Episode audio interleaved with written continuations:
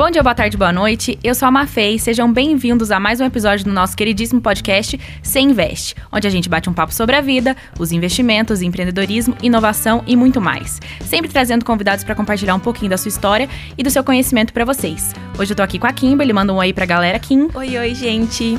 Tudo bem? Então, sobre a nossa convidada de hoje, ela é empreendedora, embriologista, dona de uma das maiores produtoras de eventos do Brasil, diretora da ABRAP, né, Associação Brasileira de Promotores e Eventos, e a gente está falando dela, Mariela Benassi. E aí, Mariela, você investe?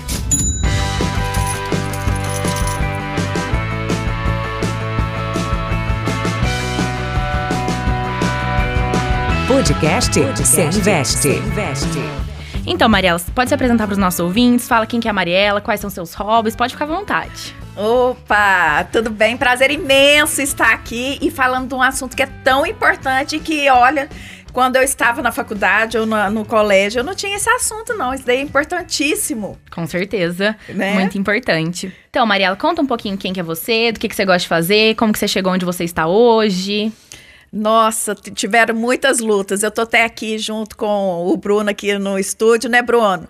Ele sabe quantas lutas nós tivemos, mas é, agora que tá na moda dessa Barbie, então a minha vida, nós começamos, a minha vida profissional começou na Barbie, porque eu não tinha uma boneca Barbie, né? Então aí com 12 anos eu comecei a trabalhar na Badulax Brinquedo para poder comprar minha primeira Barbie, que era original, que a gente tinha era aquela Suzy de cabelo raspado, ah. horrorosa, né, e tal. E a partir daí eu não parei mais. É, sempre tive o objetivo né, de ser embriologista, sempre amei essa área de saúde, é, estudei nela e me especializei na parte de infertilidade masculina. E aí acabou que chegou numa fase da vida que aconteceram alguns interpéries e eu tive que mudar totalmente a rota né? Eu perdi meu irmão, então era alguns, alguns dias antes do rodeio de Lavras e ele que estava à frente. E aí acabou que a gente teve que arregaçar as mangas para poder dar conta. E olha, tive que ainda com sete meses de gravidez, estava de barrigão para poder dar conta. Quase nasceu o neném. Quando né? a gente fala de luta, é disso que a gente está é. falando. Sete meses de gravidez, assumir uma responsabilidade dessa. É, não foi, não foi brinquedo, não, né? É, a casa, né? Tudo, o mundo caiu, mas nós tivemos que, como já estavam todos os artistas contratados, já estavam né, tudo organizar, é, né, é, no padrão, os ingressos vendidos, a gente teve que arregaçar as mangas e assumir. E grávida. ah, mas aí, a partir daí, eu tô. Tem o quê? Tem quase 20 anos que eu tô nessa na estrada do show business. Legal. E, mas conta um pouquinho pra gente, como foi você abdicar de uma profissão que você tanto gostava, como você disse que você sempre quis seguir isso, e então ter que se dedicar ao empreendedorismo? O, o Kim, é muito interessante porque, assim, é, eu nunca fui a melhor aluna da sala, mas eu sempre fui a mais dedicada. Então, assim, ah, se eram as coisas ruins para fazer, eu ia, eu ia. Não tinha, eu era ajudante do professor. Eu, onde que estavam as coisas eu fazia e tal. E, mas esse foco, né, de, de, de, eu sempre tive o sonho, né, de trabalhar com a parte de infertilidade. Então, assim, sempre estudei, nunca, é, nunca tomei bomba, né, e aí já entrei na faculdade, logo depois passei num concurso público e né, fiz a especialização. Então, assim, quando, quando você acha que tá tudo certinho, e nisso eu casei, logo, né, é, tive a graça de, de engravidar. Então, assim, na hora que você acha que tá tudo certinho, a vida vem e transforma, né, a, a, completamente, né, os nossos objetivos e tudo mais. Então, assim, no momento não foi fácil, é, até hoje, para falar a verdade, não é fácil eu ter me abdicado do, do meu sonho né, na área da saúde, de você reprodução. Você chegou a trabalhar na área não, antes? Eu trabalho na área. Ah, tem, você continua trabalhando? Continuo, continuo. Né, continuo, mas acaba que é, eu tive que, que voltar, né? Estava na capital e lá era alta complexidade, os procedimentos, né? Então eu tive que, que, que, que abdicar. Eu tive que fazer as escolhas, a renúncia. É, não foi fácil, não é fácil, mas acabou que é, até o Darwin fala, né, que não é o mais forte, né, que, que, que ganha a luta. É quem melhor se adapta. Então eu não tenho dúvida, sabe? Que eu tive que, sim, mudar completamente a minha rota. Era uma menina é, que gostava do silêncio, que trabalhava dentro do laboratório, e ela teve que enfrentar um, um, um ambiente totalmente masculinizado, de, de, de alto, é, é, é, alta energia, muito som, né? É, ser gestora de, de mais de 500 profissionais, né? Estar à frente. Então, assim, não foi brinquedo, mas eu consegui achar um caminho lindo, que é a parte da gestão. E hoje eu sou extremamente apaixonada pela gestão amo a parte administrativa. Então, assim, eu acho que independente né, do, do, do que você for fazer, do, dos seus sonhos e tal, é, o, o, o que você for fazer, você tem que fazer de coração, entregue. E a, a partir daí, o amor vem, a, a, admiração por aquele ambiente vem, né? E tudo vai se transformando. Eu acho que a gente faz o, o local e o ambiente. Né? Então hoje eu sou extremamente feliz e, e vou te falar, mesmo se hoje me falasse ó, a clínica ou a, a gestão né, administrativa, eu acho que, que meu coração ainda fica na gestão. É muito legal, porque eu tive a oportunidade de trabalhar com você no rodeio, no caso, né? Na, na parte administrativa. E a gente sempre via que, às vezes, não sabia a solução, não sabia o que fazer. A gente sempre recorria a você. Você, mesmo não tendo essa formação para esse lado, sempre vinha com ferramentas ou métodos ou um jeito inovador de fazer as coisas. Então, isso é muito, muito interessante, muito legal de ver. Ô, oh, Kim, obrigada, bem. Para mim que é, é, um prazer imenso, né, ter vocês lá é, com a gente. Agora, interessante que eu tive, que, que foi fundamental eu me estruturar é, em questão de estudo, em questão de, de, de me organizar nessa área. Né? Apesar de eu não ter sido formada é, na parte de administrativa em si, mas eu fiz é, até que mesmo mestrado na, parte de marketing. Eu, né? Então, assim, a gente vai estruturando vai é, trabalhar a parte de marketing, a parte de gestão. Então, assim, esses cursos são muito importantes que a gente faz, né? É, experiências, viagens, missões. Então, assim, tudo isso é uma. É, a gente tem que se estruturar para poder estar tá tocando, né? Então, assim, isso daí é muito bacana mesmo, o, o, Kim. E, e o mais bacana que eu acho é o seguinte: nós gestores, se não sabe é, buscar saber e não ter o, o, o medo, né, de, de buscar saber para poder uh, agir, Sim, né? Porque eu acho assim que muitas vezes também a, a pessoa vai fazendo sem conhecimento e acaba que a energia que é gasta para aquilo e o dinheiro que é gasto, ele é maior. Então, o que eu sugiro justamente é isso também, é ir aprofundando, ter essa humildade, né, que, de, de ir aprendendo e vamos com certeza juntos. Com certeza. Né? Ô, Mariela, é muito legal, assim, porque eu, como administradora, futura administradora, se Deus quiser, né, a gente, primeiro que eu acho muito chato esse negócio que as pessoas têm esse costume de dizer que a administração é para quem não sabe o que quer fazer. É, e aí. Como assim? Muita gente fala isso, né? Eu, ah, eu nunca escutei isso, não, pelo amor de Deus. Mas aí é isso, tipo, vem pessoas como você para provar o quanto a administração é importante, né? Porque você formou num negócio totalmente diferente e hoje. Gente, hoje, olha, todo profissional precisa da administração. Isso daí é importantíssimo. Olha, se eu fosse né, se eu fosse embriologista com uma clínica de alta complexidade, eu tinha que, que, que ter o meu perfil administrativo.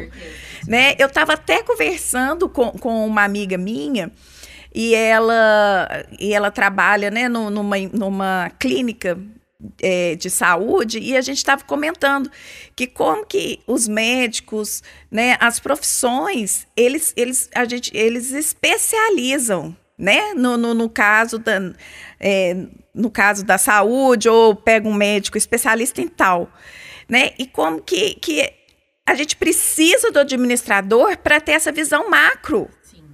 Né? Porque assim, é, e, e eu vou te falar, são todas as empresas precisam do administrador. E é muito diferente quando a gente tem um do nosso lado né, que trabalha com gestão, que trabalha com planejamento, né, que tem essa visão macro. Nossa, é isso mesmo, faz propaganda da nossa profissão aí. Que isso. Não, ela é maravilhosa. Valorizem. Ah, não, aqui ó, gostei do que você falou e não. Mas é verdade, eu sou- a gente sofre com isso. Quem é administrador, faz administração aí, sabe que é muito comum. Mas voltando então, Mas sabe o que, que é comum? o quê?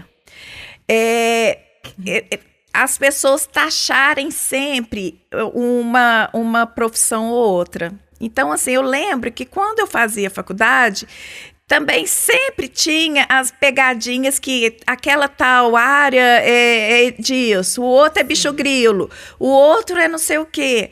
Isso é muito comum, né? O enfermeiro é o, o médico que não deu certo. Sabe umas coisas assim? Isso é ridículo.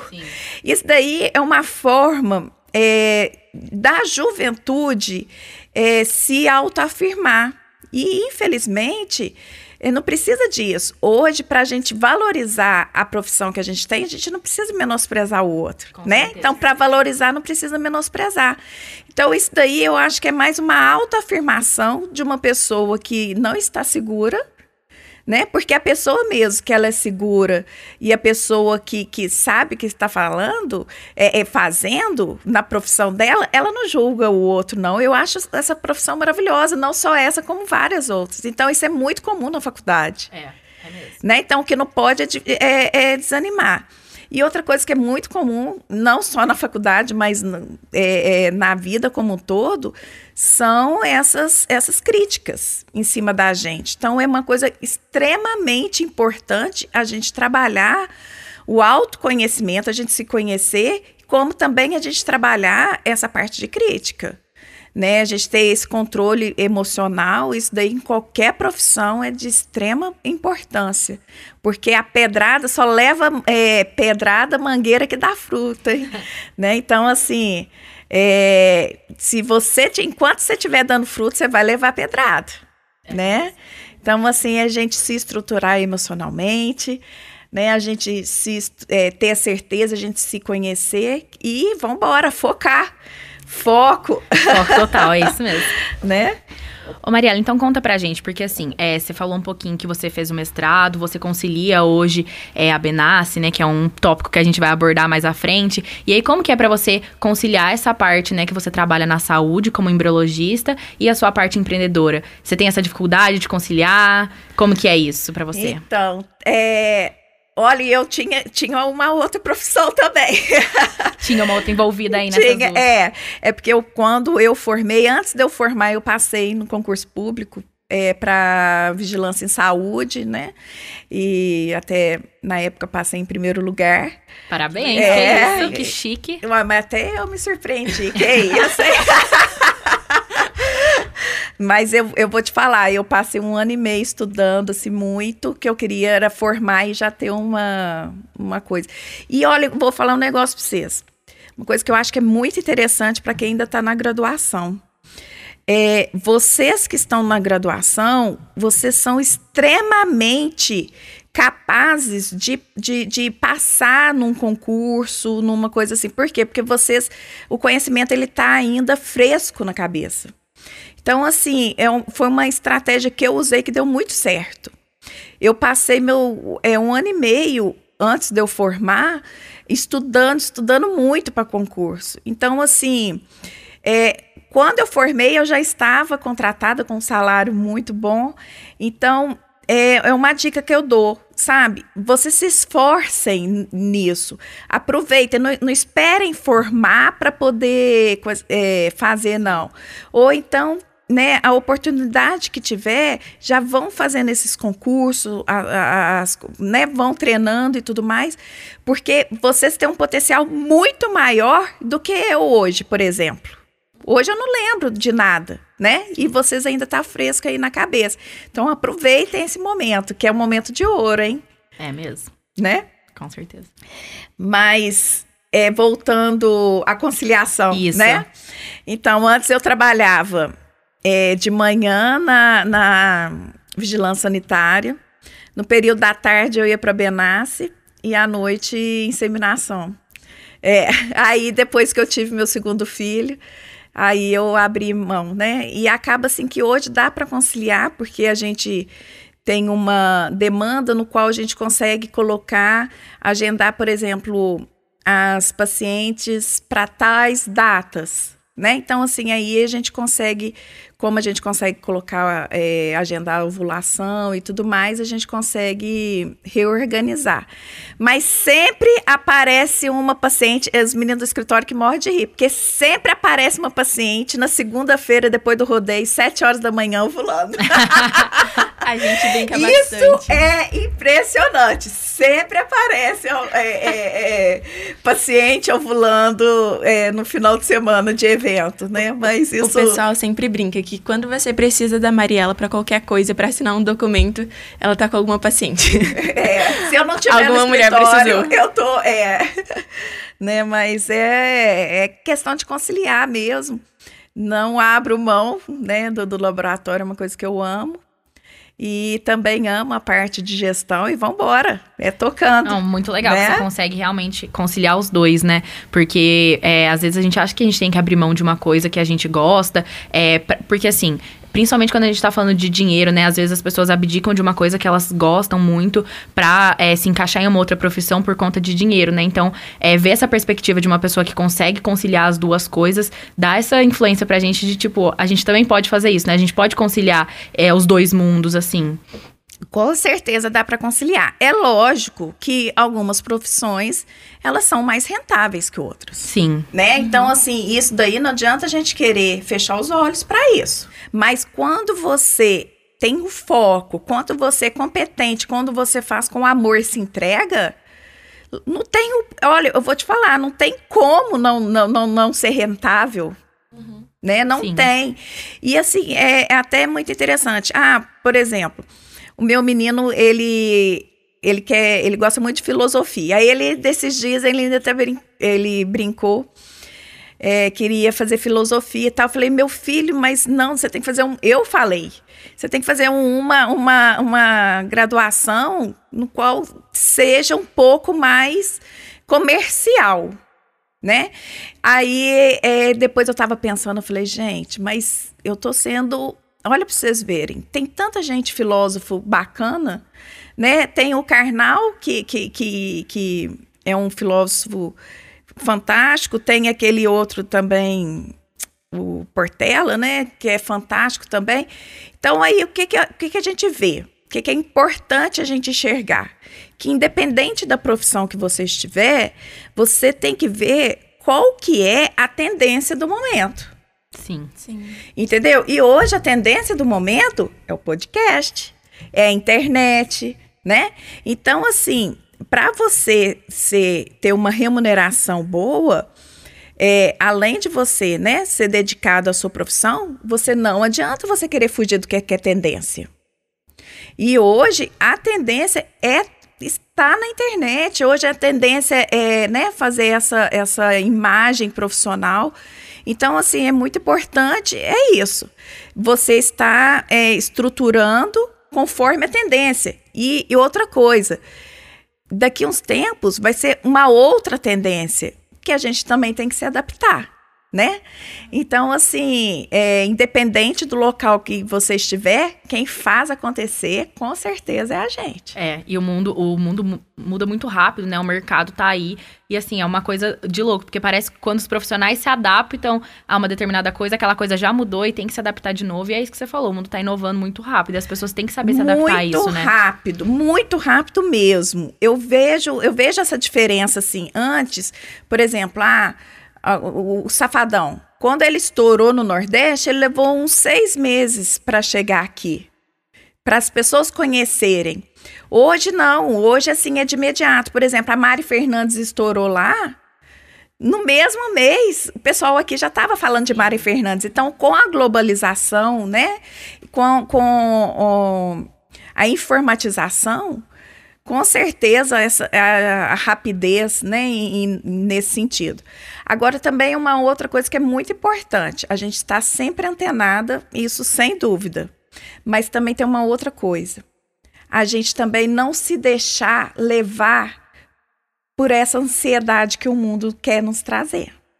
Isso daí é uma coisa muito importante. Então, sim, é, focar no que é importante para a gente e, e, coisa, porque você já viu o tanto que a gente se sente burro na hora que a gente abre um Instagram que você vai passando, porque tem curso disso, tem curso daquilo, tem curso daquilo. Parece que todo mundo sabe fazer ó, tudo, menos você. Todo mundo. Ó, e aí, o que que acontece? Que é, você vê lá um negócio, nossa, isso aqui eu tenho que aprender também. Aí quando vê lá, vem um outro, nossa, esse aqui eu também tenho que aprender, você salva. Aí o outro você também, no final do dia, você tá se sentindo a pior pessoa. Gorda, porque tá todo mundo de barriga chapada, Tirando. que acabou de ganhar neném. Pobre, porque tá todo. Não, semana de outubro, eu não entro naquele Instagram mais nem a pau. tá todo mundo na praia. Só eu, pobre, trabalhando. Tirando entendeu? aquilo de produtividade que eles pregam, de você acordar às 5 e meia da manhã, tomar um banho gelado, começar a rotina, já ir malhar. É, né? Totalmente. Isso daí faz muita diferença, Kim. Faz muita diferença. Então, assim, é muito importante também a gente focar, a gente fazer um planejamento estratégico e a gente focar que naquele momento é aquilo que nós vamos dar conta. Ano que vem eu posso me especializar em outra coisa, mas o que eu dou conta é aquilo ali. Porque senão a gente cria também uma ansiedade tão grande na gente e uma sensação de inutilidade tão grande. E você já viu, é, é as redes sociais, elas foram feitas para a gente ter necessidade de sempre se sentir atrasados. Sim. Você já viu que você está aqui lendo, ó. Quando vê, se você ficar meia hora, já são notícias novas. E isso daí, se a gente deixar, se a gente for deixar, né, se levar, isso daí acaba com o nosso emocional completamente. E olha, eu vou falar, a gente faz é muito. A gente, é, a gente é guerreiro demais. Você sabe o que é uma graduação? Não é só a graduação, é você estar longe do pai, da mãe. Entendeu? É você estar sem dinheiro. Entendeu? 100% dependente. Então, assim, é, não é só o estudo que você está passando para aquela fase, você está passando uma fase de amadurecimento gigante. Você não pode se cobrar tanto assim. Então, ó, freia, gente. Lógico que a gente tem que estar tá, tá evoluindo. Olha, eu, eu sou constante evolução mas tudo dentro do meu limite. Constan eu sou uma constante evolução, eu não consigo ficar sem evoluir, não consigo. Mas, é, mas tudo dentro do meu tempo, sabe? Isso daí é muito fundamental. Então, assim, antes eu era mais perfeccionista, né? Hoje não, hoje eu faço o que eu consigo fazer. Não é o que a gente quer fazer, é o que eu consigo hoje, é o que eu posso fazer hoje, né? E tá tudo bem. Antes eu ficava até meia-noite no escritório porque eu não conseguia terminar. Gente, não conseguia fazer o quê? Uma vez é, uma pessoa me disse que você fez o melhor que você podia dentro das suas condições. E isso virou uma chavinha completamente na minha cabeça, porque eu ficava, nossa, que droga, aconteceu isso agora, como que eu vou fazer, como eu vou resolver? Não, tipo, hoje eu fiz o meu melhor isso é importante. Amanhã é um novo dia e amanhã vai ser outras condições. Então o meu melhor vai ser diferente do que foi hoje. É isso daí, é isso daí, é focar. É o Cortella que fala isso, não é não? Eu não sei, Faça foi o, uma outra pessoa. Ah, tá, entendi. Tipo assim, foi um conhecido que falou, daí ficou. Né? Então, assim, e para isso é muito importante a gente estar, tá, isso que você falou, Kim, a gente ter essa meditação de manhã, a gente ter né, esse autocontrole, é, ler coisas que nos acrescente realmente, né? Porque eu acho que, que as redes sociais, é, se eu que estou numa geração que não veio né, das redes sociais e, e as redes sociais é, me domina e vocês que nasceram né, dentro das redes sociais. Então, assim, é muito importante vocês saírem disso. Olha, você, pois, ah, peraí, não sou eu, é, não é a rede social que me domina, não é o mundo que me domina, sou eu que me domino. Né, ter coisas, mas a gente só consegue isso através da oração, através da meditação, da, da alimentação saudável, de uma atividade física, e tá tudo bem. Se deu para fazer hoje, deu, se não deu, amém, né? Importante. Então, Mariela, agora a gente teve a oportunidade de conhecer um pouquinho mais sobre você, né, sobre sua trajetória.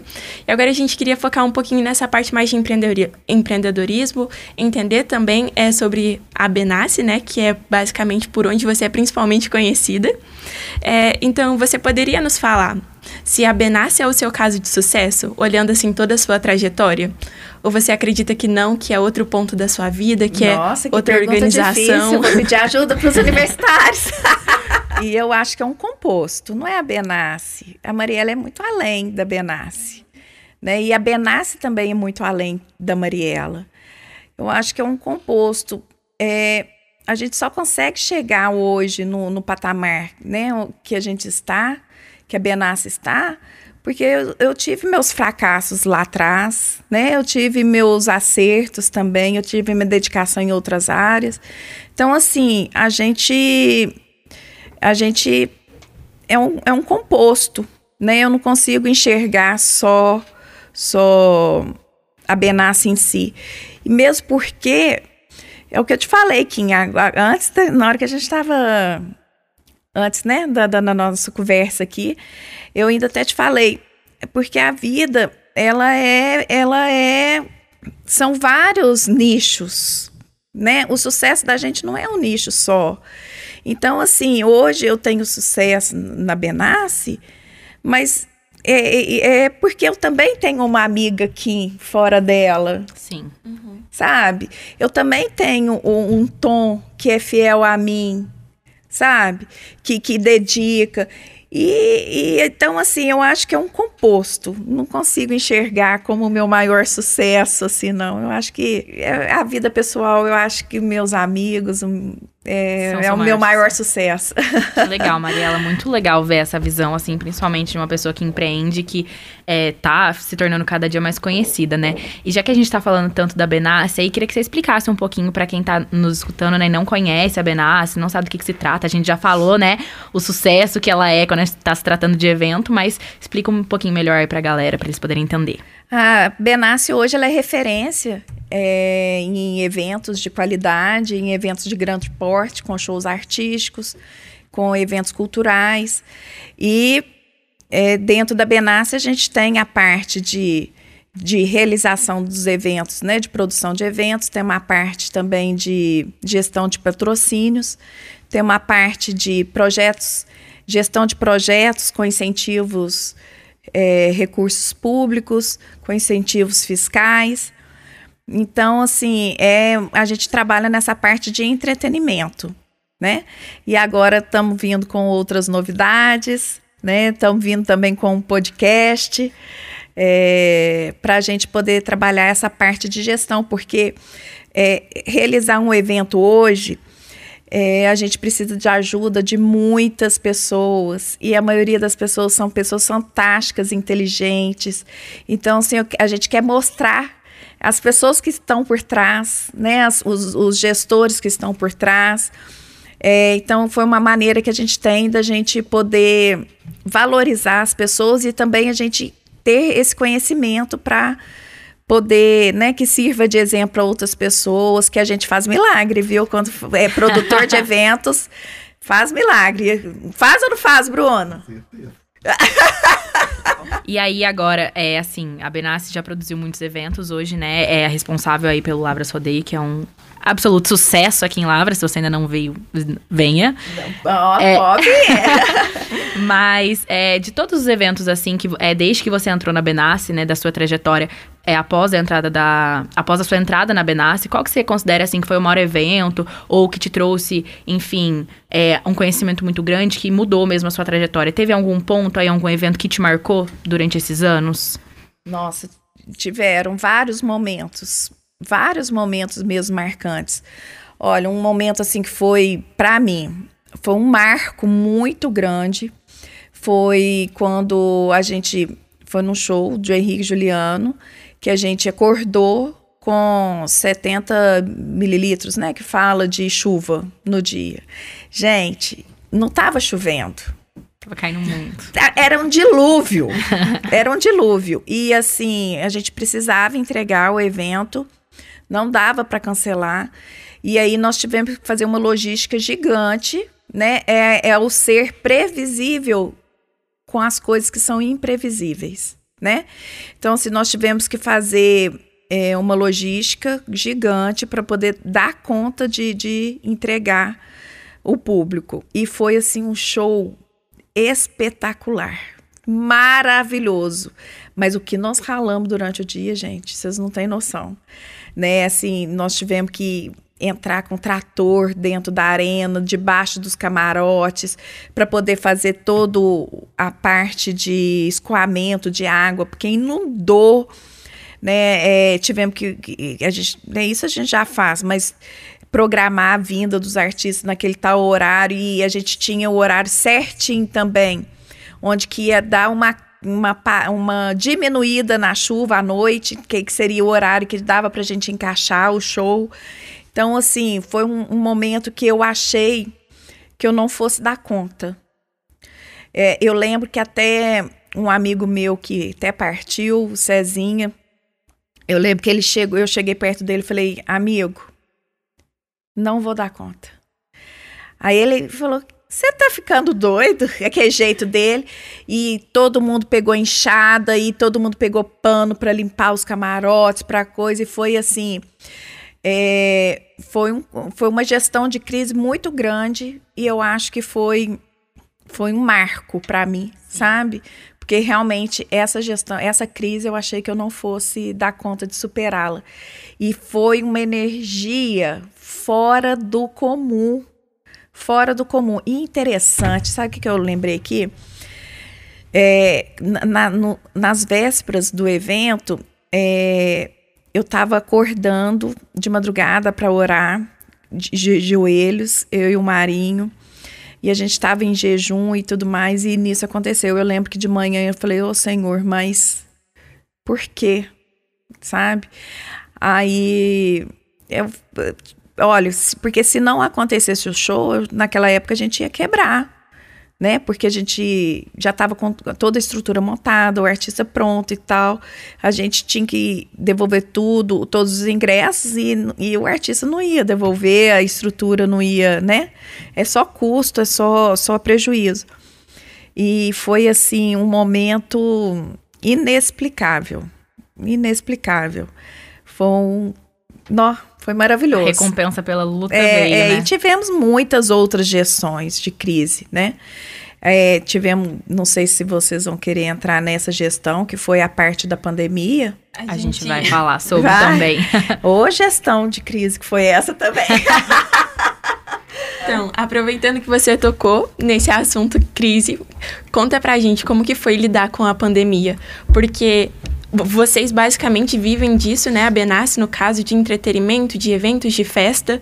Só que na pandemia todo mundo em casa, os artistas fazendo show nas suas casas, fazendo por meio de transmissão. Mas e vocês que ficam por trás dos bastidores e buscam entregar essa experiência para as pessoas? Nossa, foi. Ô, Kim, é, eu estava em Brasília. A gente estava reunidos em Brasília para um outro assunto. E aí eu lembro que um, um deputado, Felipe Carreiros, entrou na sala tal e virou assim, gente, o Brasil vai parar. Realmente chegou aquele navio, chegou com a pessoa lá e tá infectado, que não sei o que e tal, vai, vai coisar. Aí eu falei, ah, será? E, e tal, né? Gente, na hora que eu cheguei em Lavras, o Brasil já tinha parado. E assim, foi. Aí na semana seguinte eu voltei a Brasília para resolver outra coisa que não era, né? E aí, a partir daí, é, diferente do que todo mundo imagina, eu não deixei de trabalhar nenhum dia. Por quê? Porque eu tive um gestor muito, muito é, audacioso e muito estratégico, que é o Doreni, que é o presidente da ABRAP. E junto com ele, nós formulamos né, estratégias para a gente é, dar suporte ao mercado. né? Porque a gente representa os, os associados, as empresas de eventos, dos maiores eventos do Brasil. E a partir daí nós tivemos que fazer toda a estratégia, toda a estrutura para a gente poder né, dar conta desse, dessa crise que foi gigante. É, sem dúvida, foi assim, não só eu, mas 6 milhões de, de trabalhadores da área, né? Nós fomos extremamente atingidos. E foi, foi aquilo que eu falei, o emocional, a gente tem que trabalhar muito bem ele, porque a gente. É, nós tivemos que deixar um pouco o emocional nesse momento, que, que estava extremamente abalado, né? É, para a gente poder focar né, nessa, nessa estrutura. Então, uma coisa interessante que foi o seguinte: tudo que nós fizemos, tudo que foi feito, a gente já, já, já chegava para o governo com, o negócio, com a proposta pronta. Por exemplo, assim, a gente tinha vendido os ingressos do evento e a gente sabia que, que a gente, ah, se vendeu 100 mil ingressos, os 100 mil já foi pago um artista, a estrutura, metade da estrutura já foi para outro tal, então a gente não tem esse dinheiro em caixa. E assim, é, nós fizemos uma programação né, para poder adiar esses eventos sem ter a necessidade de, de, de fazer o reembolso né, de imediato.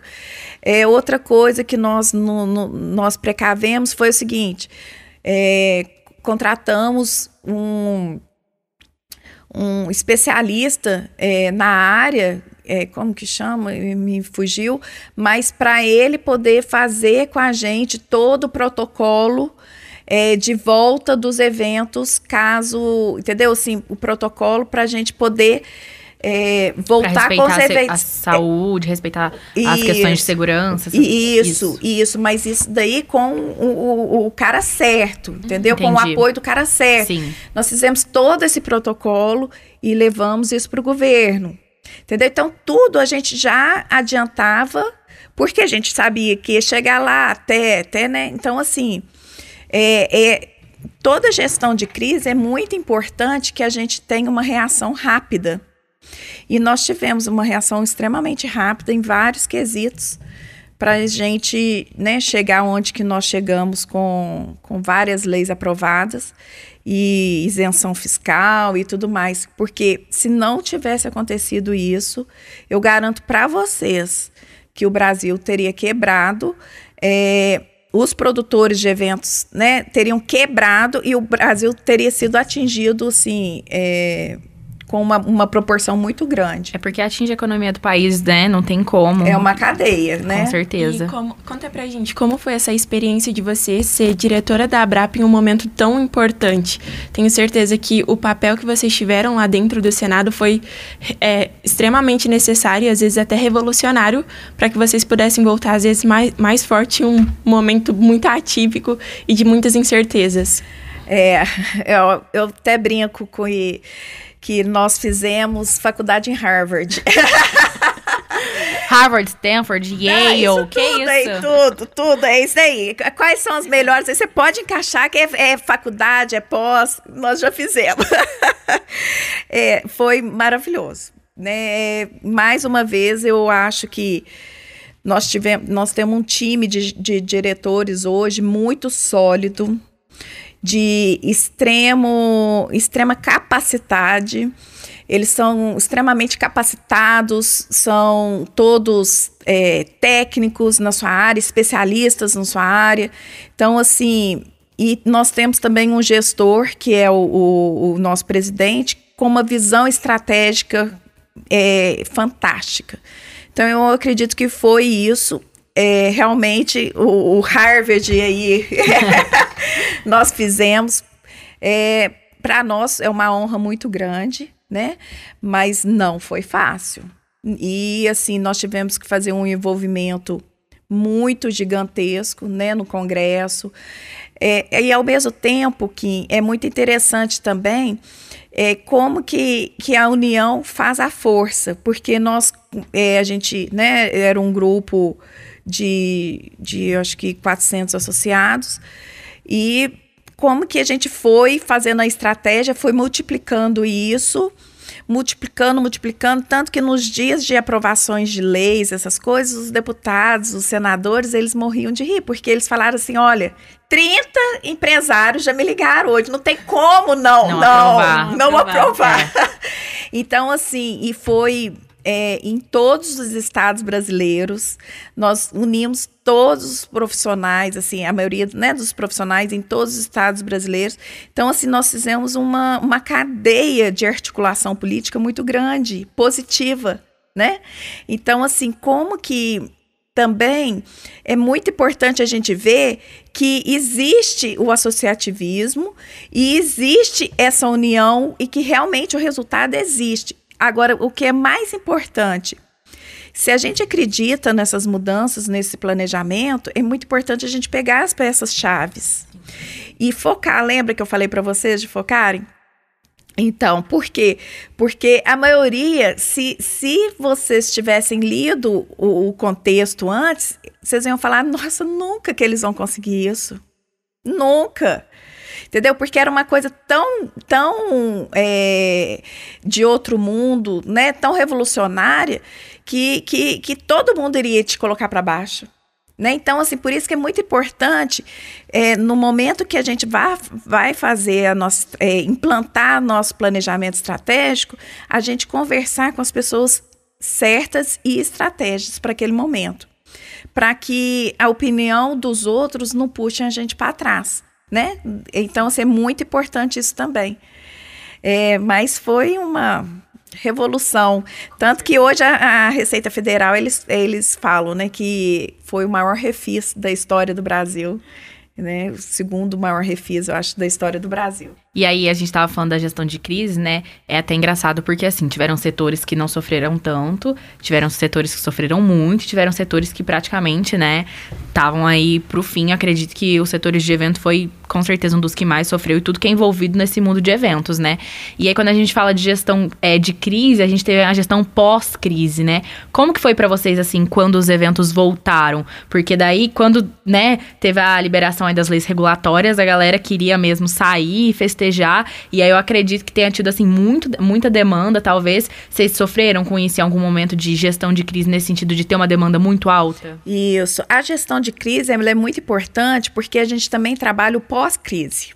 E nós prevíamos isso. Então, o que, que acontece? Mas como que nós prevíamos? Nós fizemos uma parceria com a Ambev, e a Ambev, de 15 em 15 dias, elas faziam pesquisas para saber como que, seria, como que estava sendo é, o perfil do consumidor. Então, para nós, é, isso daí foi muito importante, porque a gente não sabia se vocês queriam voltar para as festas ou não. E aquele, aqueles negócio de live bombando. Sim. E aí? Né? Então, assim, a gente foi acompanhando a, a, mudança, o perfil né, do consumidor. A gente foi acompanhando o que, que o consumidor realmente queria, né? E a gente até fala que é efeito champanhe. Né, depois que tem uma crise, né, nesse sentido, geralmente vem a, a, a, o, o, boom, o né? boom, né? Então, assim, a gente também estava aguardando isso, mas o, outra coisa que da gestão de crise que nós tivemos que fazer, que a gente também estava prevendo, que foi a parte de recursos humanos, que foi o nosso maior problema. Por quê? É, eu vou te falar, no dia que eu tive que fechar o meu escritório, eu chorava que nem criança.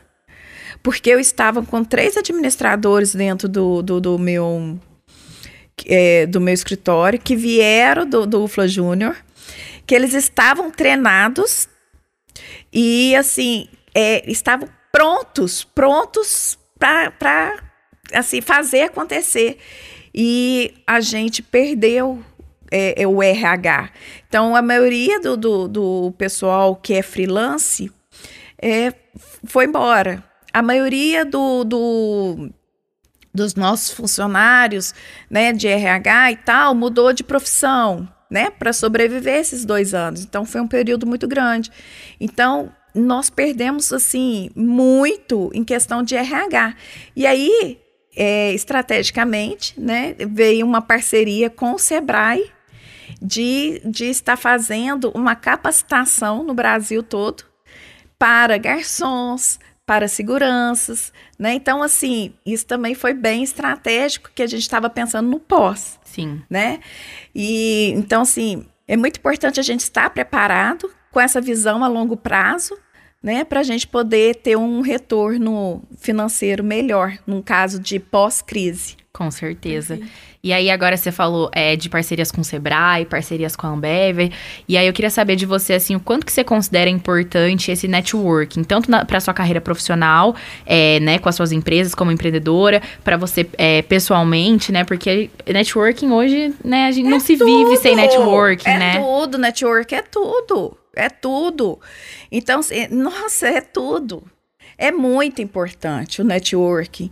Então, é muito importante. E é uma outra coisa que a gente não aprende na faculdade nem na escola, né? Que, que é, são os relacionamentos, né? Que são a, a parte de, de network mesmo, como que você vai chegar na outra pessoa, né? Como que... que... Então, assim, isso a gente não aprende. Eu fui ver isso no Empretec eles ensinando, olha, se você precisa daquela tal pessoa, como que você vai chegar nela? Né? Então, assim, é, é muito importante no mundo dos negócios isso. Né? É, e é adquirido com experiência, né? É, isso é com a experiência. Né? É muito importante. Então, assim, a pessoa que é mais tímida, tentar desenvolver isso, nessa parte de relacionamento. É, é, para isso daí, eu vou te falar, network, para mim, é quase 100% da importância da, do retorno para sua empresa, para o financeiro, não tenho dúvida. Com certeza. Principalmente nesse ramo, por exemplo, de artistas, você conhece fulano, que conhece cicrano, que te liga a outra pessoa. Nossa, então demais, isso é fundamental. Demais. É, é. Principalmente né, quando surge é, novos cantores, por exemplo, eu vi bastante vocês falando da Ana Castelo, que vocês fecharam com ela muito antes dela estourar. Então, Sim. eu acho que se deve muito a isso, essa questão do networking, que você conhece alguém que te fala de uma possível, de um possível sucesso e assim vocês vão se relacionando e fazendo contatos. Uma dúvida que eu gostaria de tirar com Ótima você. observação aqui. É que referente ao ramo de eventos, a gente percebe que isso é muito difícil e muito volátil, né? É aquilo que a gente acabou de citar. É cantor estourando, é preferência dos consumidores, é isso que a gente falou da globalização, tudo vai mudando muito rápido. E eu gostaria que você falasse pra gente como que vocês lidam com essa incerteza de mercado. Porque a preferência hoje, e às vezes amanhã o cantor ele já não é mais querido, ele já não é a, a população já não gosta mais tanto, às vezes ele até dá uma flopada. Não tá na moda mais. É. Já passou. É. E às vezes você já contratou, você faz o que? Às vezes tem problema com fornecedor, com mercadoria. Como que lida com essa incerteza do mercado? Nossa, o mercado de eventos, ele realmente ele é muito instável. Né? É, como tudo na vida, mas o mercado, o setor de eventos, ele é muito instável. É, você tem que ter. É porque eu tenho certeza que de infarto eu não morro mais, não. Os estresses, tudo que você já passou. Não, não, de infarto eu não morro mais, não. Esse, esse daí eu não. Esse já arriscou. Esse já era. Quando Jesus me fez, falou: não, ah, essa daí vai, vai trabalhar com eventos? Não, essa daí de infarto ela não vai morrer, não. Ataque cardíaco também, né? Não tem como, não tem como. Não. Mas é aquilo. É a gente estar tá previsível no imprevisível sempre, né? Então, assim, é, realmente, essa parte de artista, a gente tem que saber, é, porque pode, é, daqui tantos meses, ele dar uma caída, como pode também né, ele elevar. É lógico que são os riscos, é igual um risco do mercado financeiro, né? Você é, saber estudar os riscos e tudo mais. É a mesma coisa do artista. Eu vou estar vou tá olhando para ele, eu vou, ó, esse aqui vai, vai explodir tal, né? Esse tal. Então, assim, você saber as peças-chave, ter um network muito forte, né? A gente, né, fazendo aí parte do nosso queridíssimo núcleo sem se investe, a gente não poderia deixar de falar isso, né? É, pelo que você falou, acho que, né, você não tá muito nessa, nesse mundo. A gente já recebeu outros empreendedores aqui que eles sempre comentam que o maior investimento deles é a própria empresa, né? Mas eu queria saber de você, assim, você já tentou é, se instruir com alguma coisa com relação ao investimento? Entende alguma coisa? Já investe? Tem alguém que investe para você? Como que funciona esse mundo aí? Tem, tem. Já investi, já perdi muito dinheiro. então tá no caminho né? E fui pro, pro lado, como que chama? Arrojado. Conservador, ah, Arrojado, conservador, já, moderado. Já perdi muito dinheiro. É, mas a, a gente trabalha assim. Quem cuida pra nós é minha mãe. Ô, louco! Ah. Chamar ela pra vir gravar com a gente. É, minha Que mãe que, legal. sabe desses detalhes direitinho. Pra te falar a verdade, é um, é um mercado que eu teria, eu tenho muito interesse em conhecer, em aprofundar, mas realmente eu mesma não consigo no momento, Sim. né?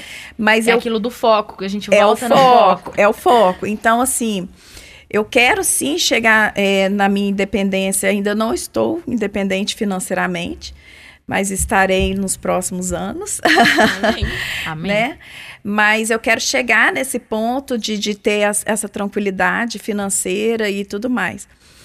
É, mesmo a gente não entendendo, né? Hoje tem as facilidades com, com, com por exemplo, né? A gente trabalha com a XP, é, que eu tenho uma Corretora assessora. aham. É, eu tenho uma assessora que, que me ajuda bastante. É lógico que eu estaria ganhando mais se eu tivesse né, mais conhecimento, mas no momento eu não consigo. Então, aí, o que, que eu faço? Eu pego né, o recurso das empresas, né, a- a- o lucro das empresas, e, e passo né, para. Reinveste, É, reinvisto a longo prazo. Né? Agora, é muito interessante que nem a educação das minhas crianças já é diferente. Né? O meu menino já tem a conta dele também. Ai, que legal. os Quantos dois. anos ele- eles têm? Um tem 17 e o outro tem 9. Nossa, isso é Nossa, muito que legal. importante. Né? Muito mesmo. Eles já têm, então assim, eles mesmos já são mais aprofundados, né? Já estão mais à frente. Até minha mãe que incentiva. Aham, Isso Né? é muito legal, porque, tipo, eles já começam tendo essa cultura, então quando eles forem mais velhos, vai ser tudo muito mais fácil, muito mais orgânico. Muito mais, né? Muito mais. Então, assim, é, é, é uma pena que na nossa geração a gente não tenha tido essa educação financeira. Com certeza. né? É uma pena muito grande. Gente, nas, nas escolas tinha que ter educação financeira, educação alimentar, é, relacionamentos, né? É, são muitas coisas que, que a gente precisa muito para a vida. E a financeira é, é de suma importância. Como que a gente passou tantos anos sem essa consciência, Sim. não é? E o que eu acho mais é legal, não legal, não sei a palavra certa para explicar, mas é que às vezes as pessoas pensam que educação financeira só tá relacionada a investimento, tipo, eu vou pegar meu dinheiro, vou investir em renda fixa, vou investir em renda variável, mas é muito além, né? Porque educação financeira é basicamente você entender como a economia tá influenciando no seu dinheiro, tá influenciando no seu poder de compra. E, e essas coisas. Nossa, isso daí é, é- isso daí é muito interessante que você está falando, Kim. É justamente, eu não consigo, hoje eu não tenho, ó, mas eu vou voltar aqui com muito conhecimento, hein? Mas Estamos hoje eu não, eu não tenho essa profundidade no mercado de ações, né? Mas na parte de economia, isso daí é de extrema. é, É a base de tudo, é né? a base de tudo, a base de tudo. Tanto que a gente sabia que o ano passado iria ser o efeito champanhe e este ano o mercado iria equilibrar, né? Voltar a, a, a, a- a estabilizar. Né? Então, assim, essa, essa dimensão a gente tem que ter. Né? Essa dimensão de poder aquisitivo de tal, de tal região.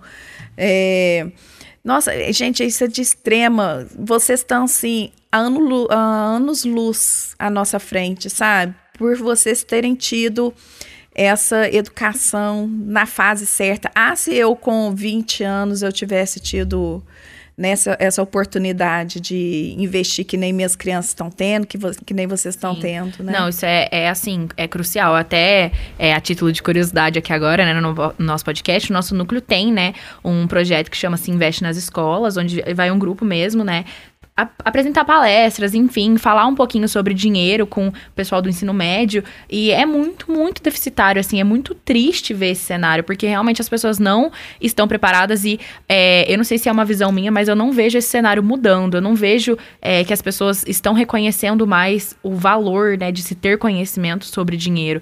É, eu acho que, assim, se ampliou muito e aqui dentro da universidade, principalmente, eu acho que isso tá é, se instaurando cada vez mais, mas no ensino médio eu não vejo. É, tem familiares familiares, conhecidos que estão agora no ensino médio e estudando em escolas que eu estudei na, durante a minha vida. E assim, não vejo isso evoluindo no sentido da, dessa galera mais nova mesmo, sabe? Acho isso muito triste. Eu, eu já consigo ter uma outra visão dentro de casa, mas talvez seja o núcleo que minhas crianças é, se relacionam, né? É, mas lá em casa, eles são extremamente é, controlados. Eles mesmo controlam, sabe? E aí, esses dias ainda fui virei assim pro Matheus, meu peditivo. É porque ele tá treinando para é, ser goleiro. Aí nós até dobramos chique, a quantidade chique. de aulas porque tá precisando. aí eu, para incentivar ele, falei: Ô meu filho, aqui ó. Então mamãe vai comprar uma bola e uma, uma luva para você, porque ele perdeu a luva dele esses dias. Porque, assim, eu vi que ele precisa de um incentivozinho, sabe?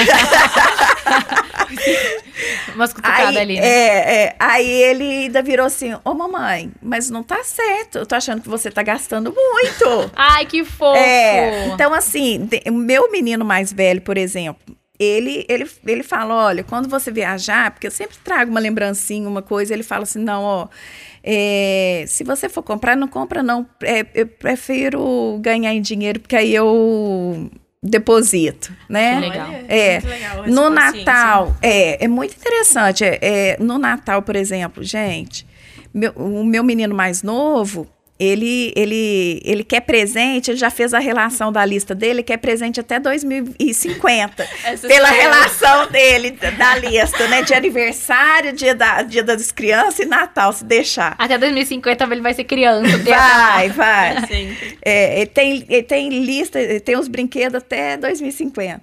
E o meu mais velho, não, o meu mais velho já me fala, ó, oh, mãe, é, eu não tô precisando de nada. Que legal. É, então, assim, tem essa consciência, assim, e eu vejo a geração deles, os amigos deles, assim, também. É, antigamente é, a gente tinha muito esse negócio seus, de marca, é, Suas né? crianças já estão tendo mais essa visão, né? Você, apesar de não ter é, o conhecimento para investir, você sabe da importância disso e pede para que alguém faça para você, né? Você falou que você tem sua assessora e você acha que assim, você reconhecer a importância que tem esse mundo financeiro hoje, né? A importância que é investir, mudou a forma como você gerencia a sua empresa? Mudou mudou e eu quero chegar num ponto. Eu ainda não consegui, mas eu quero chegar num ponto uh, de.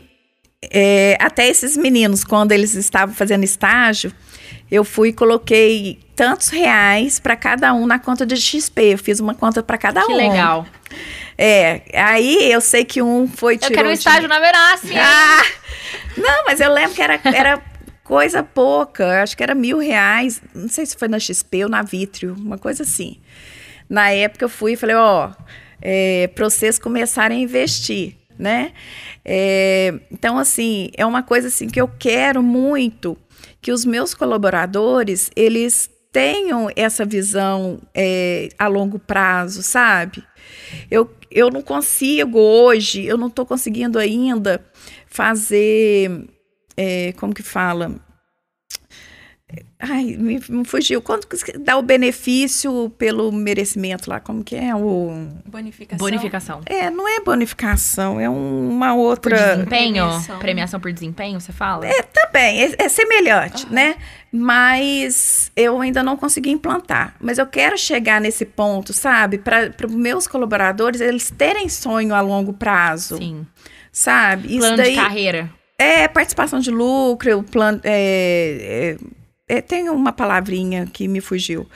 Mas, assim, eu quero que eles tenham esse sonho, sabe? Assim, e, e que cresça junto com a gente nisso. Porque, assim, hoje, é, hoje no Brasil, se a gente continuar no formato que a gente está financeiramente, né, no, no, no, cotidiano que a gente tem de gente, nós vamos continuar sendo terceiro mundo. Né? Então, assim, é muito importante, é, e, e o negócio nem é o terceiro mundo, a gente continuar na aposentadoria, né, com, com essa, é, com, com uma vida é, de baixo, né, de baixa rentabilidade. Então, assim, e eu não quero isso para os meus colaboradores, né? Como eu não quero para mim, eu não quero para eles e nós estamos juntos nisso. Então, assim, ó, então vamos fazer o seguinte: vai ser o nosso objetivo, hein, para os próximos anos a gente implantar isso. E sabe o que, é interessante? Então, vou contar um negócio pra você. Conte-me. Das pessoas que eu tinha colocado, dos três, dos Da estagiários, é, que eu tinha colocado, um eu sei que tirou dinheiro e gastou. Assim, sabendo por alto. Que eu falei, ó, vocês nunca tiram esse dinheiro daí. É porque ele não fez 30 Invest, ele foi fazer o Fla Júnior, não fez Invest, por isso que ele tirou o dinheiro. E o outro, o outro tá, tá super bem, tá numa empresa super conceituada, financeira também, em Lavras, entendeu? Então você vê, olha para você ver, os dois saíram do mesmo, do mesmo, né, do mesmo local, tiveram a mesma oportunidade, como que as ações se diferem e o resultado se diferem, né? Pois é, isso faz toda a diferença. Né? Então, assim, é uma coisa para se observar, igualzinho os três porquinhos. Você sabe a história dos três porquinhos, né? Mesma coisa.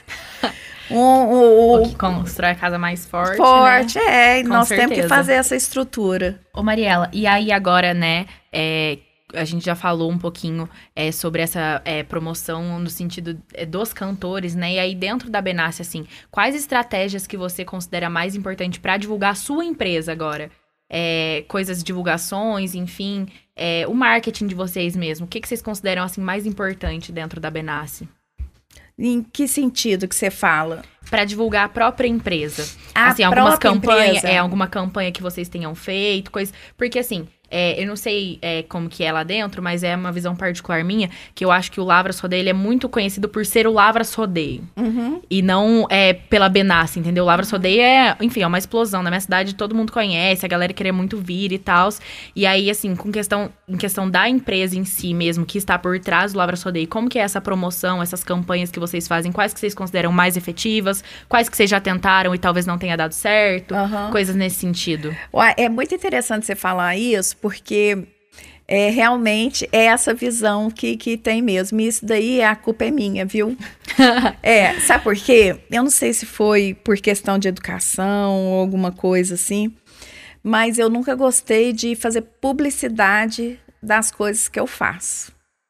Então, assim, para mim, é, o Lavras Rodeio era um persona à parte. Né? Mas então, isso é assim, super comum. E é- eu acho que tá certíssimo, inclusive. É uma estratégia muito legal. sabe? Eu acho muito legal. Então, assim, e aí acabava que a Benassi, eu não queria divulgar ela. Era, era uma, é uma coisa muito interessante, assim, foi um erro muito grande que eu tive. E aí chegou num ponto que, que a Benassi é muito maior que o Lavras Rodeio, né? Assim, no- nesse sentido. Mas até a agência chegar para nós e falar, dar uma sacudida, falar, gente, não dá. Né, não dá, é, é, é, vocês têm um poder muito grande, que, né, eles passaram direitinho e tal. Então, assim, é, foi a partir daí, assim, que a gente tá come, tô, tô aprendendo ainda, viu? Tô aprendendo, mas é, realmente a gente deixa um pouco é, essa parte do marketing.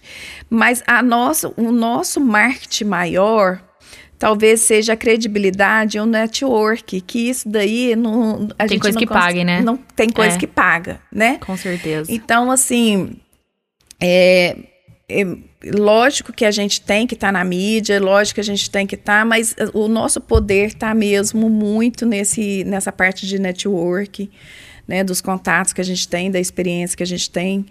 Então, assim, hoje nós vamos trabalhar é, a parte é, da Benassi em todos as, a- os eventos que a gente faz. Acreditem se quiser, a gente não fazia publicidade da logomarca da Benassi nos nossos eventos, assim, é, de forma acentuada, Sim. né? É, é muito interessante, porque foi um erro meu mesmo, pessoal. Mas é muito comum, até porque é, um cantor, por exemplo, quando ele estoura, às vezes a música estoura e o cantor não. As pessoas conhecem a música, mas não sabem quem, quem tá por trás, né? Quem, canta tá por aquela trás. música. É, é. Foram muitos anos nesse patamar. Agora a gente gi- girou a chave, a gente está com um outro projeto, mas muitas vezes, assim, vou te falar. Eu, lógico que a gente quer expandir o nome da Benassi, mas eu acho que muito mais que é o nome da Benassi, eu acho que é o recurso que entra para dentro da empresa Sim. sabe? Então, assim, muitas vezes também a gente, eu não sei se, se vocês têm isso, mas muitas vezes eu vejo muita gente, assim, é, se expondo demais e tal, e será se o recurso, o retorno que entra para a empresa realmente é Com naquela certeza. proporção? E é essa questão né? do cantor, né? Porque o cantor que a música, a música tá estourada, ele tá recebendo pela música da mesma forma. Mesmo as pessoas não conhecendo ele, o dinheiro lá pra ele tá entrando, né? Então, É justamente isso, que nem assim, ó, uma, uma coisa que a gente não consegue ver, né? O, o, Vitor e Léo. O Vitor e Léo parou e tal, aí todo mundo fala assim, ah, coitado, e parou, né? Ou ele é o cara que mais recebe do ECAD de, de, de composição de música. Parado lá dentro, eu queria ser coitado, ele. Queria ser é uma né? loucura, né? Então, assim, é, muitas vezes, hoje, o objetivo nem é muito a gente expandir o nome da Benassi, né? Porque a gente já tem uma credibilidade no mercado que a gente precisa. Sim. Né? Mas caso eu, eu faça alguma coisa em questão de marketing, alguma coisa que eu sugiro no momento, eu vejo que é o marketing pessoal da marca, né, dos gestores que estão lá dentro. Eu acho que o marketing bacana também que dá para fazer seria a, a exposição do, do RH também, né? Uma coisa que eu acho que é muito importante que, que ele aumenta o valor do seu produto, é contar a história do produto, como que é feito, é, é né, para agregar valor ao produto é, final. É, essa parte também que eu acho que, que nem é, é um marketing, né? Mas eu estou fazendo assim com um outro intuito, que é o po- podcast, que é mostrar para as pessoas, né? o- a- tantas pessoas bacanas que, que trabalham comigo, sabe? Mostrar quantos patrocinadores inteligentíssimos que tem ao meu lado, sabe? Uma coisa que eu acho muito legal e que, na minha opinião, foi um sucesso nesse Lavras Rodeio foi os patrocinadores, porque é muita marca grande, é muita empresa grande, ou às vezes é muito microempreendedor da região, então acho que isso valoriza muito o negócio, mostrar as parcerias com quem você relaciona. E eu acho que quando você tem um parceiro, não fala só do seu negócio, mas também fala do negócio dele e mostra uma relação de proximidade. É isso daí que eu quero.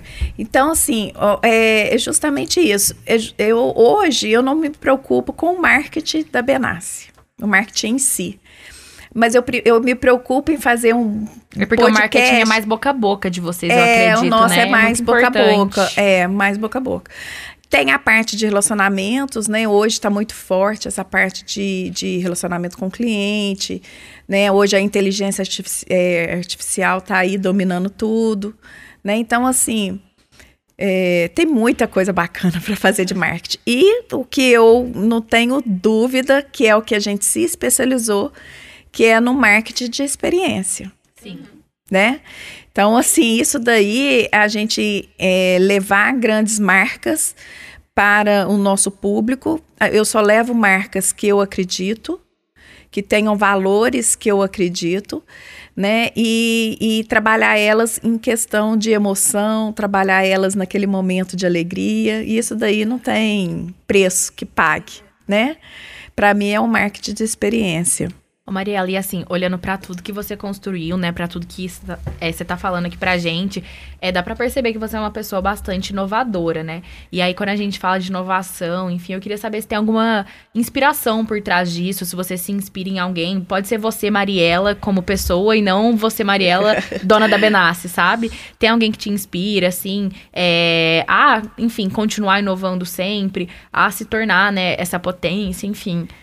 Olha, você acredita que eu acho que não? Eu acho que eu que sou safadinha mesmo. Acho você- Eu acho que você é a sua maior inspiração e tá tudo bem. não, não, né? Mas sou eu que sou a maior inspiração, não. Eu, eu, eu vivo. é, Eu não consigo ficar estacionada. Enquanto eu tô parada, eu tô que nem uma eu na esteira. Se eu parei na esteira, eu tô indo para trás.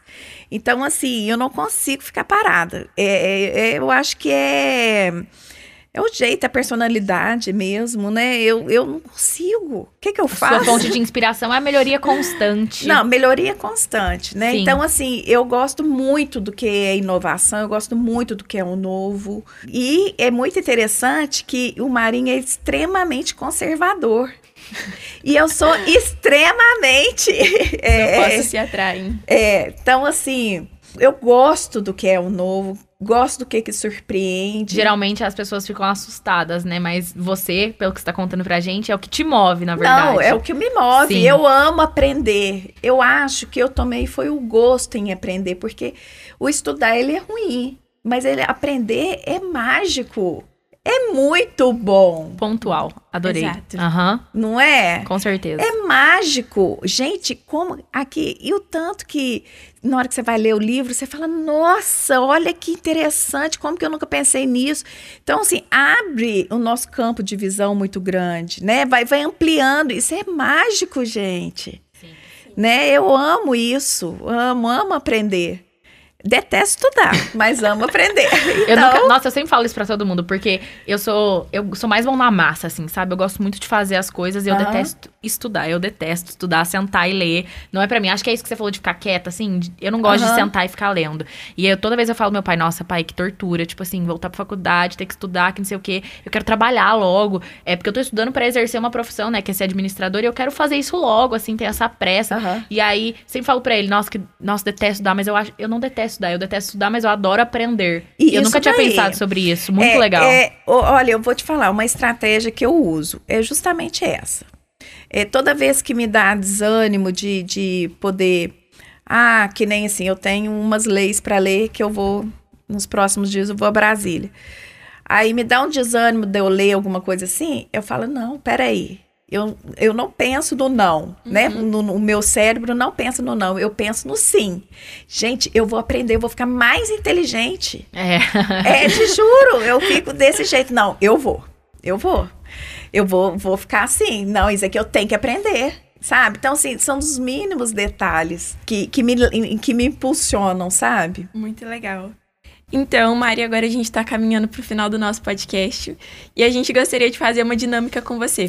Eu não sei se você já conhece isso ou aquilo, que é basicamente a gente vai te dar duas opções e você vai escolher qual você acha eu melhor. não conheço, mas eu amo aprender. Eu quero aprender. Como que é Tá. trem aí? Vamos lá. Eu vou Ah. te dar duas opções e você fala que você gosta mais. Você prefere palestra ou workshop?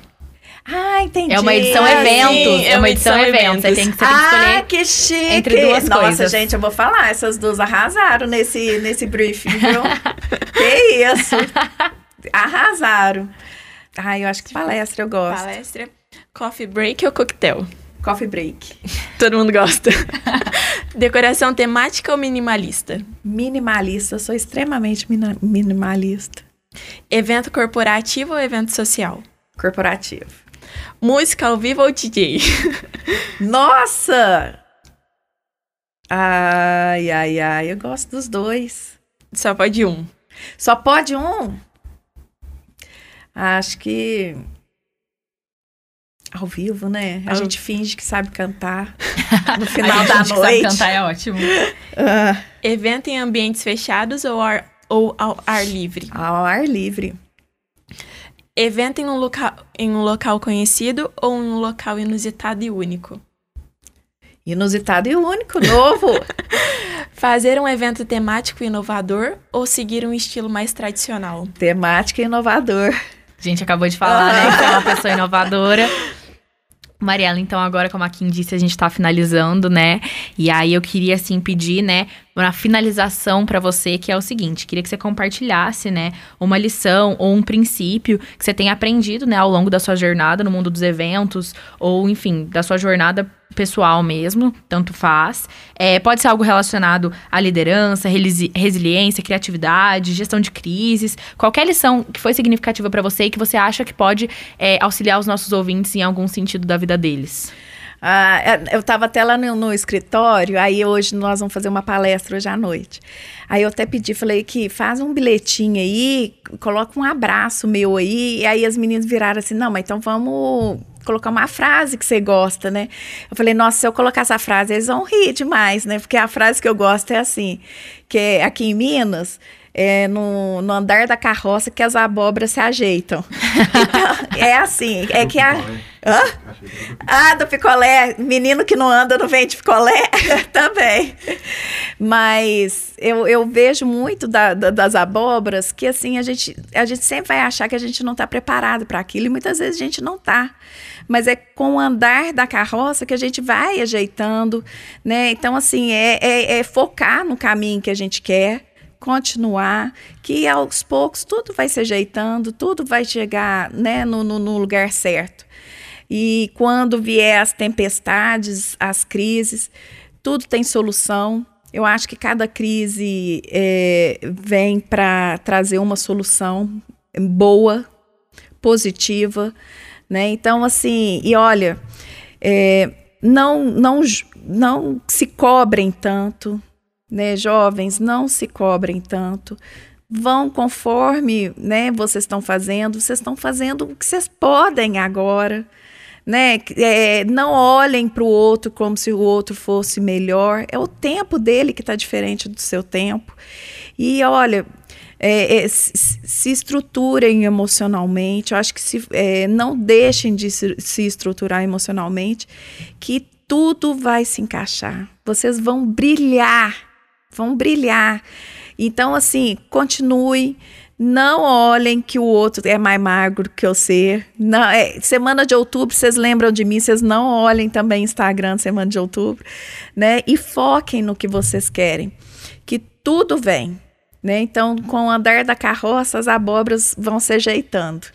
Muito obrigada pela sua participação. Queria te dar um espaço agora para você divulgar o seu perfil pessoal, o perfil da sua empresa, é, para a galera acompanhar você, né? A gente tem aí algumas lições. Eu acho que a galera pode aprender muito acompanhando o seu trabalho ainda. Ah, olha, é difícil para mim, viu, falar do pessoal. Você já, olha, eu, fa eu faço marketing para tudo, né? Para os uhum. eventos, cuido do marketing dos eventos e tal, mas o meu pessoal é difícil de falar. É difícil a gente falar da gente mesmo? É, é difícil, eu tenho essa dificuldade. É. É, mas, ó, estaremos agora com um podcast que vai ser muito bacana, falando sobre gestão, falando, né, nós vamos pegar os maiores gestores aí, as pessoas que, que brilham, é, e estaremos aí nas redes sociais, logo vem um projeto novo da Benassi, né? Qual eu, que é seu arroba lá no Instagram? Fala é Mariela Benassi. E da Benassi? É Benassi Eventos. Muito legal, né? Mariela. Né? Então, tamo aí. E o que vocês precisarem, nós estamos junto. E não se esqueça que é com o andar da carroça que as abóboras se ajeitam. Mesmo se a carroça que estiver capengando, continua firme, gente. Foca que a gente chega lá. É isso aí. É isso aí. Gente, agradeço imensamente a atenção. Agradeço muito, Mari, por ter aceitado o nosso convite. E obrigado por terem nos ouvido até aqui. Então é isso, gente. Também queria agradecer vocês mais uma vez por estarem aqui escutando mais um podcast. Agradecer a Mariela, né, por ter se disponibilizado para vir aqui gravar com a gente. Espero que tenha sido uma experiência proveitosa para você de Ué, alguma que forma. isso! Prazer imenso, imenso. Obrigada, gente, viu, bem? isso, pra gente também foi, pode ter certeza. Muito bom ter gente aqui que a gente aprende junto com vocês, assim, é muito oh, legal essa troca de conhecimento. E a nossa meta, hein, a minha meta, hein, daqui três anos eu tenho que estar tá sabendo mais de mercado financeiro. Aí hein, sim, a gente vai cobrar cobrar. Pode cobrar. então é isso, galera. Por hoje é só. É, se você aí se interessa por investimentos, mercado financeiro, empreendedorismo e muito mais, acompanhe o nosso podcast através do Spotify. Só pesquisar lá por C Investe. A gente posta um bate-papo a cada 15 dias, ou pelo menos a gente tenta. E também o nosso Instagram, que é C Investe Podcast, onde a gente sempre avisa quando sai um episódio novo. Então, para conhecer mais aí, igual a Mariela falou, né, se aperfeiçoar no mundo dos investimentos do mercado financeiro, acesse o perfil do Se Investe, né, que é o nosso núcleo de estudos, no Instagram, que é arroba sim_invest. Um abraço a todos e bons investimentos.